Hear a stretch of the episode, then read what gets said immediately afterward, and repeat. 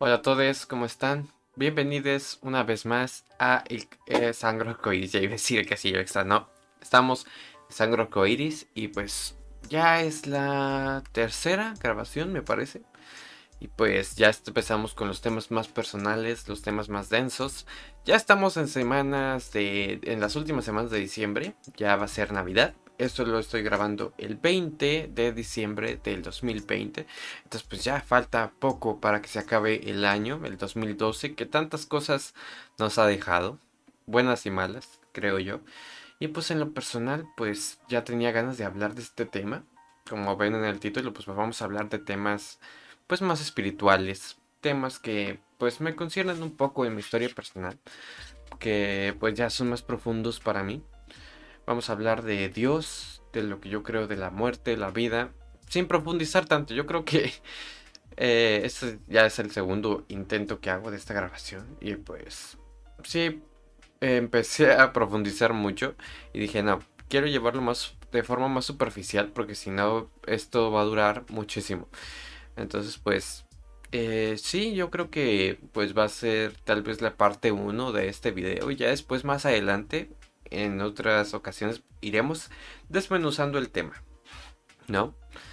Porque sí, hay para mucho que decir, mucho que filosofar acerca de Dios y todo, pero hay que reducirlo un poco, porque sí, podríamos irnos muy profundo y creo que no es el caso, no es el tema ni nada. Yo simplemente, pues hay que decir que como saben, pues yo nací en una familia de testigos de Jehová. Entonces, bueno, los testigos de Jehová tienen su creencia en, en un Dios, en un Dios que tiene una forma, pues digamos, definida.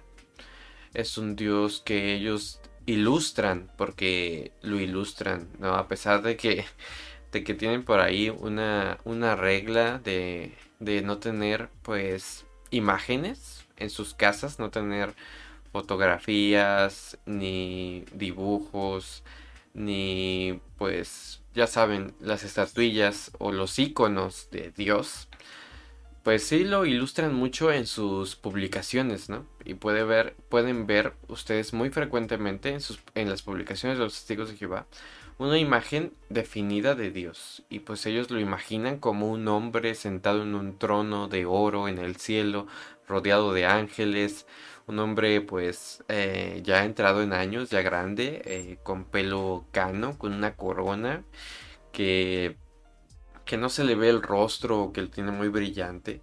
Así se imaginan a Dios, ¿no? Entonces pues Dios es más que nada un arquetipo del hombre perfecto.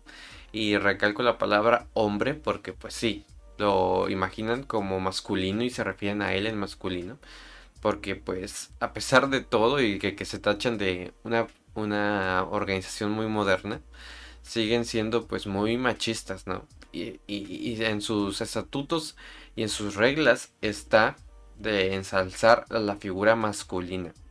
Entonces pues esa es una, es una de las cosas que a mí en lo personal me empezó a hacer dudar acerca de, de este dios. Muchas cosas. Sobre todo porque, bueno, otra cosa que ya después también ahondaremos es que yo a los 21 pues salí del closet, ¿no? Eh, y salí del closet conmigo mismo, ya lo saben. Primero, el primer closet que rompes es el propio.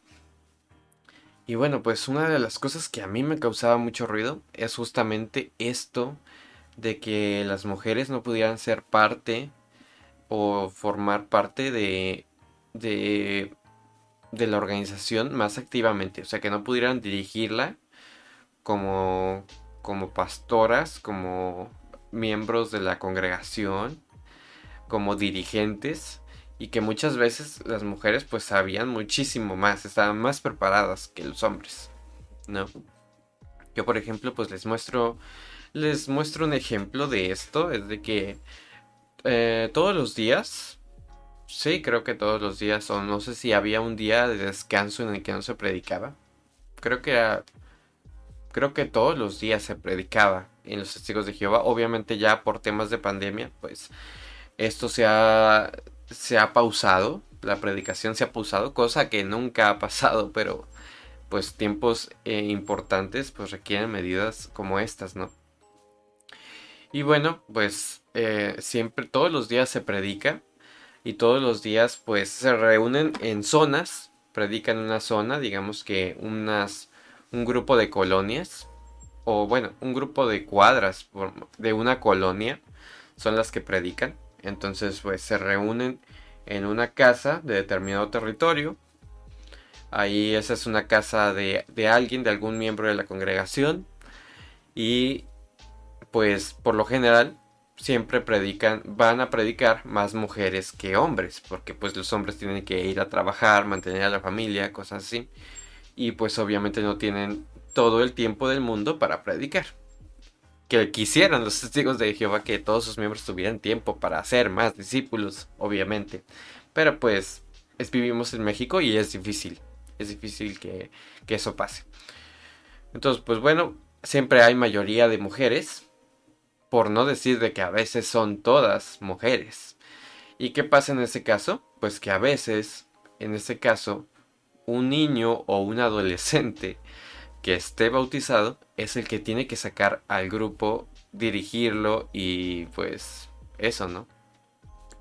Entonces yo recuerdo que a veces cuando no había nadie bautizado, ni no había nadie que fuera un hombre ya con, el rango para, pues que sí, es algo así como, como rango en, dentro de la organización, con el rango para sacar al grupo, dirigirlo, pues las mujeres lo que tenían que hacer era ponerse un, una pañoleta en la cabeza o un o algún o algún de este algún textil en la cabeza para cubrírsela y poder dirigir el grupo porque es un deshonor y ser, ¿cómo se llama? Hablar directamente a Dios siendo mujer, ¿no?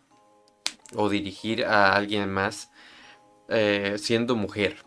Porque pues es algo prohibido en la organización de los testigos de Jehová. Entonces pues a mí eso me hizo entrar en mucha duda porque pues las mujeres tenían, tienen el mismo valor o más a veces que los hombres dentro de la organización. Mi mamá era un ejemplo, es un ejemplo de ello. ella era una mujer muy preparada cuando pues se preparaba para las reuniones, leía muchísimo, ella sabía muchísimo, se preparaba cuando hacían pues los cambios de libros, ella los leía todos y, y se tomaba su tiempo para investigar con, con la información que le daba los testigos de Jehová en sus publicaciones, contrastar y pues hacer sus disertaciones eh, en las reuniones de los testigos de Jehová, pero solamente en los comentarios, ¿no? Es cuando las mujeres podían participar. O sea, siempre va a haber un hombre haciendo los discursos, dirigiendo las lecturas de los, de los libros, de las publicaciones que tienen los testigos de Jehová, porque hacen como estudios y y cada parrafito tiene su pregunta y cuánto. Y ahí es donde podían participar las, pueden participar las mujeres, que es levantando su mano, diciendo algún comentario o la respuesta de, de ese párrafo. Y ahí es donde mi mamá se preparaba muchísimo. Yo recuerdo que este tomaba un día o dos para preparar lo que, lo que iba siendo el, la, pues, el programa que iban a hacer en, en las reuniones. Y ella no se quedaba solo con la respuesta del libro, ¿no? Sino que investigaba, contrastaba información, añadía cosas interesantes. Y pues eso, ella tenía una gran pasión y podía, tenía la capacidad de dirigir un grupo, dirigir una congregación y pues nunca, nunca se le iba a dar la oportunidad. ¿Por qué? Pues simplemente por ser mujer. Y pues ya, ya estoy profundizando otra vez en ese tema y no es lo que quiero, ¿no? Pero esa es una de las cosas que me hizo dudar de ese Dios que está ahí en los testigos de Jehová. Y que dije, no, pues no debería ser así las cosas, ¿no? En mi opinión. Y si Dios es justo, pues obviamente no debería pensar que solamente sea así las cosas. Entonces, pues entre esas cosas está eso. Luego cuando salí del closet, pues dije, si Dios no quiere que que yo quiera a otro hombre simplemente porque me agrada su personalidad, su forma de ser. Entonces, pues tal vez ese Dios no está no es para mí, ¿no? Ese Dios está está mal eh, para lo que yo creo, lo que yo pienso. Entonces pues simplemente pues no es para mí. Entonces pues mucho tiempo estuve peleado con esa imagen de Dios. Y luego pues dejé por ahí en los comentarios de Twitter la pregunta de que, qué pasaría si te dijeran, si te dijeran hoy, te reafirmaran de forma digamos, o si de repente todo el mundo supiera, supiera, no, no que creyera o, o no, sino que supiera en su corazón, en su mente, que Dios no existe. ¿Qué pasaría en ese momento? Y pues es una pregunta fuerte, ¿no? Y en Twitter pues hubo muchas respuestas y yo agradezco muchísimo las respuestas que me dieron, se los agradezco bastante, porque me dieron muchos puntos de vista interesantes, ¿no? Es una pregunta pues que es muy sencilla de responder, puedes decir, pues no pasaría nada en mi vida, seguiría igual, porque para mí pues fundamentalmente Dios no es algo que influya en mi vida.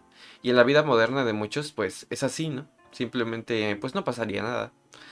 Pero filosóficamente, o ya pensándolo bien, ¿qué pasaría si supiéramos con certeza, con, con seguridad, que Dios no existe? Entonces, pues sí te hace caer en cuenta de una forma filosófica. Y eso es algo que ha tratado mucho la ciencia ficción, por ejemplo. A mí me gusta muchísimo leer, ya lo saben. Y pues es un tema que se ha tratado muchísimo en la ciencia ficción. Se ha tratado muchísimo y, y pues por ahí hay algunos, textos algunos textos, algunos libros que nos dicen que pues la gente caería en un, en un desasosiego, en, en una depresión de que le están quitando la fe o, o el significado de su vida, ¿no? Dios tiene una importancia actualmente y tal vez no es simplemente de que, de que queramos creer en él, ¿no? Sino que necesitamos esa certeza de que hay algo ahí o algo que da significado a nuestra vida. Si Dios no existiera, pues tal vez nuestra vida no cambiaría.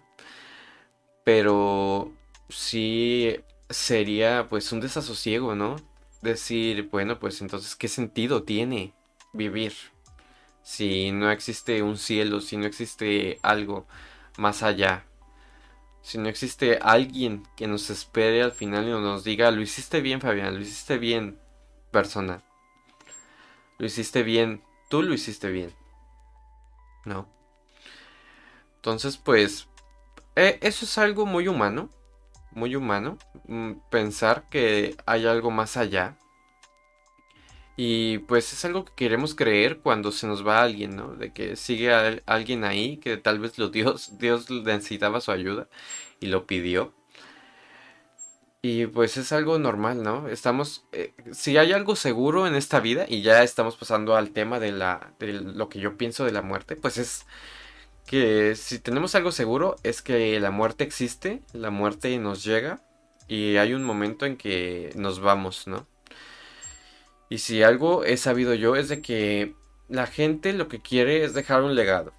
Y a veces no tienes más legado que tus hijos. Entonces pues eh, pones en ellos expectativas muy altas de que sigan siendo personas de bien, que sigan siendo productivos, hagan más hijos y tu apellido pues sigue existiendo, ¿no?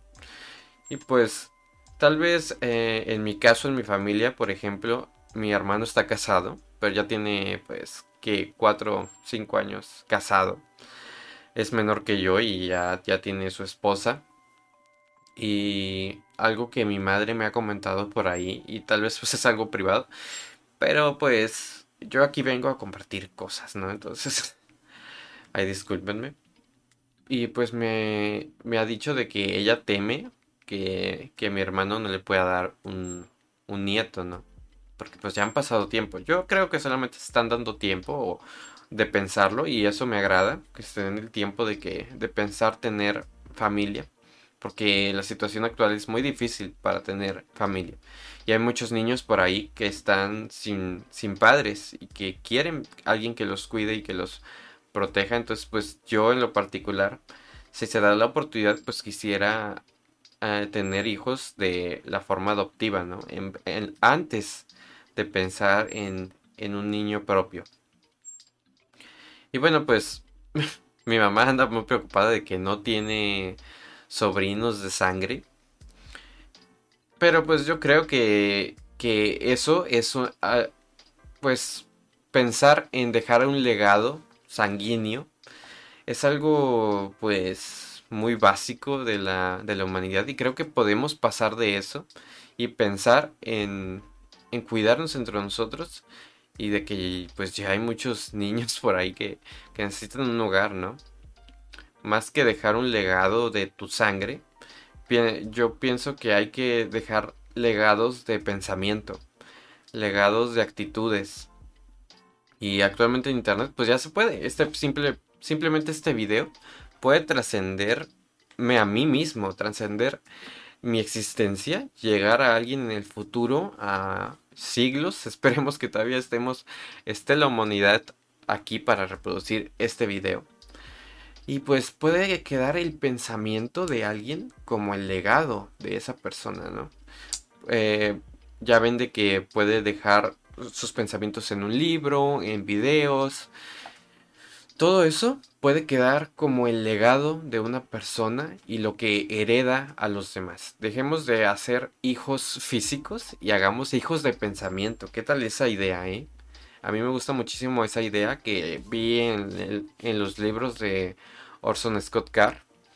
Bueno, e, él es un, una persona horrible, pero es un gran autor eh, de libros. Entonces, pues esa idea me gustó mucho. Hijos de pensamiento. Me fascina.